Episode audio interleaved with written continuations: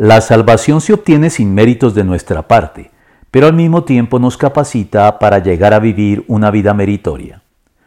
Cuando Dios eligió a Israel y lo redimió de la esclavitud egipcia para conducirlo y establecerlo en la tierra prometida, expulsando de ella a los pueblos que la habitaban en favor de su propio pueblo, les advirtió, Escucha Israel, hoy vas a cruzar el Jordán para entrar y desposeer a naciones más grandes y fuertes que tú.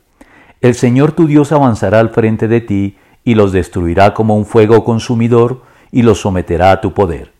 Cuando el Señor tu Dios los haya arrojado lejos de ti, no vayas a pensar, el Señor me ha traído hasta aquí por mi propia justicia para tomar posesión de esta tierra.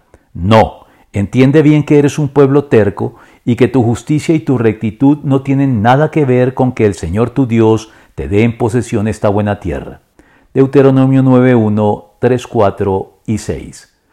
De este modo, Dios estableció ya de manera temprana que su elección nunca depende de nuestros méritos personales, siempre insuficientes y precarios, para obligarlo a ser nuestro deudor en algún sentido diferente a aquel en que él mismo se haya comprometido de manera soberana, anticipando así la doctrina de la justificación por la fe y no por obras, precisamente para que nadie pueda jactarse en su presencia de mérito alguno que lo obligue para con ninguno. Pero a su vez, su elección pone sobre nosotros la responsabilidad de hacer méritos, no ya para que nos elija, sino como consecuencia de su elección sobre nosotros. Pues Dios nos salvó y nos llamó a una vida santa, no por nuestras propias obras, sino por su propia determinación y gracia. Nos concedió este favor en Cristo Jesús antes del comienzo del tiempo. Segunda de Timoteo 1.9.